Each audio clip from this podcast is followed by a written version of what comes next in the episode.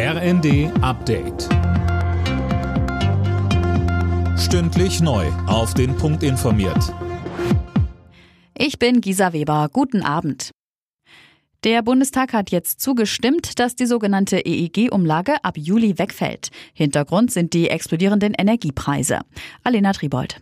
Eigentlich sollte die EEG-Umlage erst nächstes Jahr auslaufen. Das wurde nun aber vorgezogen, um die Haushalte zu entlasten. Die EEG-Umlage wird seit 2000 erhoben und wird über die Stromrechnung bezahlt. Ziel die Förderung von Ökostrom. Die Bundesregierung geht davon aus, dass durch den Wegfall 6,6 Milliarden Euro fehlen werden.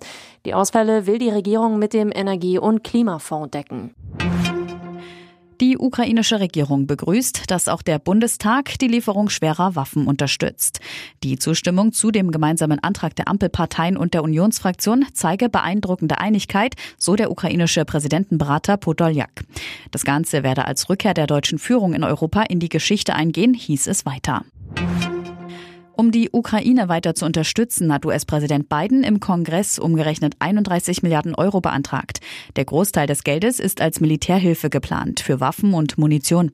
Der Rest soll für die ukrainische Wirtschaft und als humanitäre Hilfe bereitgestellt werden. Die USA haben seit Beginn des russischen Angriffskriegs umgerechnet fast drei Milliarden Euro an Militärhilfen zugesagt. Die Deutschen schmeißen jedes Jahr rund 1,7 Millionen Tonnen Brot und andere Backwaren in den Müll. Das geht aus einer Schätzung des WWF hervor. Dadurch werde die Ernte von einer Fläche so groß wie Mallorca verschwendet, so die Umweltorganisation.